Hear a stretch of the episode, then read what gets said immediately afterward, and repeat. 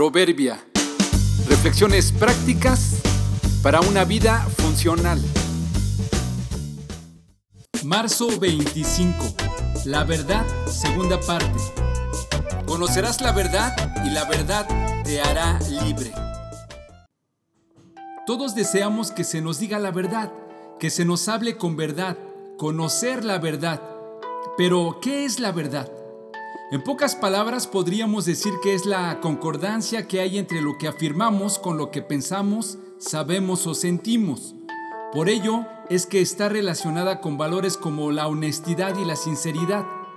También se refiere a lo que sí existe y es real en el plano concreto de los hechos.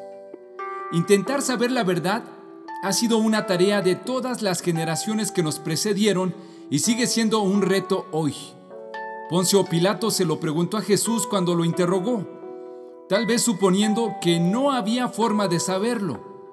En el presente muchos siguen suponiendo que la verdad, particularmente en lo que se refiere a lo moral y lo espiritual, no es absoluta, sino relativa y que cambia y se adapta según las circunstancias.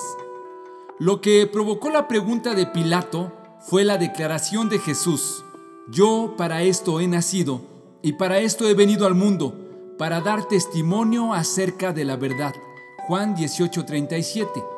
Para Jesús, la verdad no era una idea dispersa o relativa, porque incluso Él les hizo una promesa a sus discípulos en Juan 8:32. Conocerán la verdad y la verdad los hará libres. En otra ocasión, oró a Dios diciendo, tu palabra es verdad. Podemos entonces afirmar que la verdad es liberadora, es divina. Así que el que practica la verdad está del lado de la justicia, del lado de Dios. Pero practicar la verdad y ser honestos es solo moralidad. Dios desea más que eso. Quiere que seamos verdaderamente espirituales, porque la moralidad no te hace espiritual, pero la espiritualidad verdadera lleva implícita la moralidad. Y eso se logra únicamente a través de una relación personal con Cristo su Hijo que nos hace renacer a una vida nueva.